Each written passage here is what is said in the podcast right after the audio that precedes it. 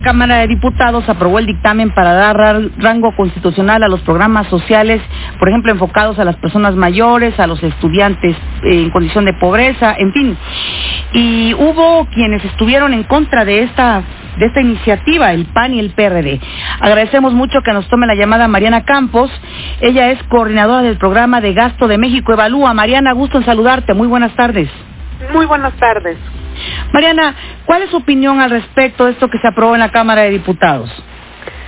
Mira, nos preocupa que se eleve a rango constitucional eh, intervenciones de política pública específicas que requieren estarse en todo momento evaluando y monitoreando em, y que además, pues bueno, podría ser necesario en algún año tener que recortarla en términos de presupuesto eh, para poder cumplir con metas fiscales.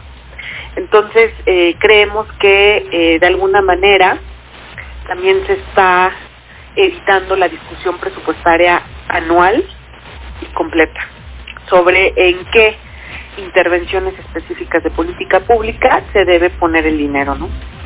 Ah, hay que, perdón, nada más hay que también señalar que, por ejemplo, en el caso del INSABI, que se eleva a rango constitucional, pues todavía no contamos con reglas de operación, es decir, con una definición de cómo va a funcionar ni estudios de impacto presupuestario adecuado que nos permitan saber cuánto nos va a costar. Sin duda.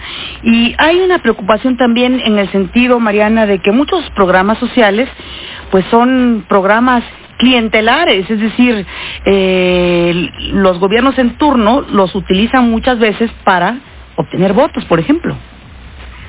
Sí, por eso es muy importante que se obliguen a contar con reglas de operación, a tener un diseño en donde se justifique el problema que están resolviendo y desde luego que puedan ser sujetos de evaluación para verificar la efectividad que tienen. Entonces nos preocupa que, te digo, repito el ejemplo del INSABI, porque eh, no se cuenta todavía con una guía de su operación ni del costo real que, que este puede implicar, ¿no? Algo muy importante que queda en esta iniciativa es que el gobierno queda maniatado para poder reducir el presupuesto de este de lo que se haya gastado en relación al año anterior. Entonces, lo que se gasta en 2020, en 2021 no se va a poder disminuir ni en 2022 ya. Por otro lado, eh, a estos sectores en donde se enfocan estos programas, bueno, hay quienes dicen, los adultos mayores sí, pero no todos. No todos, no todos los sectores que involucran estos programas sociales. Perdón, ¿cómo?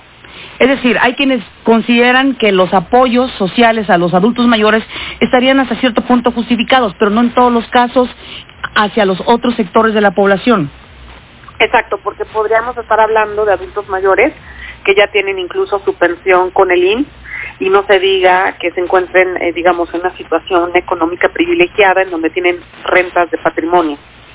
Entonces, en ese caso, bueno, también los incluiría. Así es, absolutamente a todos. Mariana, en donde, sí, perdón, en donde sí se está metiendo el asunto de la situación de pobreza es en las becas que se estarían dando em, en, esta reforma, ¿no? Sí se habla de estudiantes que se encuentran en situación de pobreza. Así es. Y como México evalúa, eh, me imagino que van a estar precisamente evaluando y, y, con el ojo crítico hacia lo que ocurra con estos eh, programas. Sin duda, es que es algo bien importante, o sea, pues, lo que nos preocupa de esto es que se podría estar dando dinero a programas que no garantizan el cumplimiento de los derechos sociales. México Evalúa está a favor del cumplimiento de los derechos sociales y de que las autoridades tengan la libertad de escoger los mejores instrumentos para cumplirlos. Me preocupa que estos instrumentos se puedan evaluar y pueda eh, dentro de, digamos, como resultado de esta evaluación, puede identificarse que no están cumpliendo los derechos de las personas y el dinero tendría que ponerse en ellos. ¿Sí me explico? Así es. Perfecto. Mariana Campos, muchísimas gracias de verdad por haber estado en los micrófonos de Imer Noticias. Gracias a ustedes. Como le decía yo, Mariana Campos es coordinadora del programa.